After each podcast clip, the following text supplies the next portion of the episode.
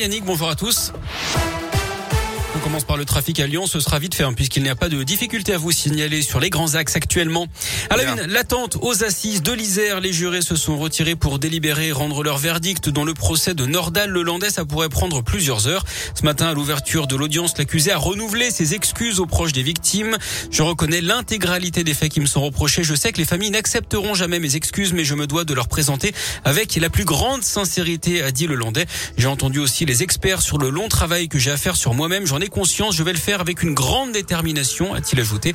Sans doute insuffisant hein, pour maître Fabien Rajon, l'avocat de la mère de Maëlys, qui revient sur l'état d'esprit de la famille dans l'attente de ce verdict. Maintenant, on va attendre euh, sereinement euh, le, verdict. Plus que jamais, nous avons, euh, nous avons confiance en cette cour parce que les débats ont été de qualité. Très clairement, les débats ont été de qualité. On n'a pas eu les aveux qu'on pouvait attendre, qu'on n'a jamais objectivement attendu, mais qu'on pouvait attendre. Ces aveux-là, on ne les a pas eus.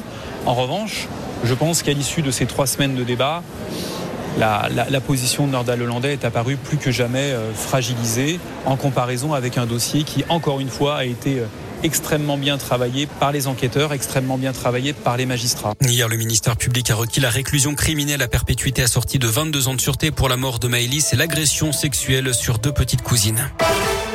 Le chômage au plus bas depuis près de 15 ans en France, du jamais vu même depuis près de 40 ans chez les jeunes. Le taux de chômage est descendu à 7,4% au quatrième trimestre de l'année 2021. Une excellente nouvelle pour la ministre du Travail, Elisabeth Borne. Des chiffres encourageants également sur le plan sanitaire. Moins de 30 000 patients atteints du Covid à l'hôpital désormais. C'est 735 de moins 24 heures, 2500 sur une semaine. Le nombre de contaminations sur 7 jours, lui, chute de 43%. On est repassé sous la moyenne des 100 000 cas par jour, une première depuis fin décembre. La visite de Jean Castex dans la région. Demain, le Premier ministre est attendu dans la Loire chez Nexter, une entreprise près de Rouen qui fabrique des véhicules pour l'armée. Il en profitera pour annoncer un nouveau contrat avec la société ligérienne. Le chef du gouvernement ira ensuite dans un lycée agricole pour rencontrer des jeunes effectuant le service national universel. Un rassemblement citoyen ce soir à Vienne en Isère. C'est à l'appel de plusieurs organisations politiques et syndicales pour dénoncer une dégradation du climat politique et social depuis le début de la campagne électorale. Manif prévu à 18h30 au Champ de Mars. À la même heure, Marine Le Pen, la candidate du Rassemblement national, tiendra son meeting à la salle du Manège. Et puis un appel à la grève des agents de sécurité privée. Aujourd'hui, mouvement national pour demander des hausses de salaire. Ils vont manifester à Lyon, rassemblement prévu devant le MEDEF, avenue Jean Mermoz, dans le 8e arrondissement. Et puis le sport, ce sont les Jeux Olympiques de Pékin et le sacre de Justine Bréza-Boucher, la biathlète française sacrée championne olympique sur la Mastart ce matin, 14e médaille française, la troisième en or.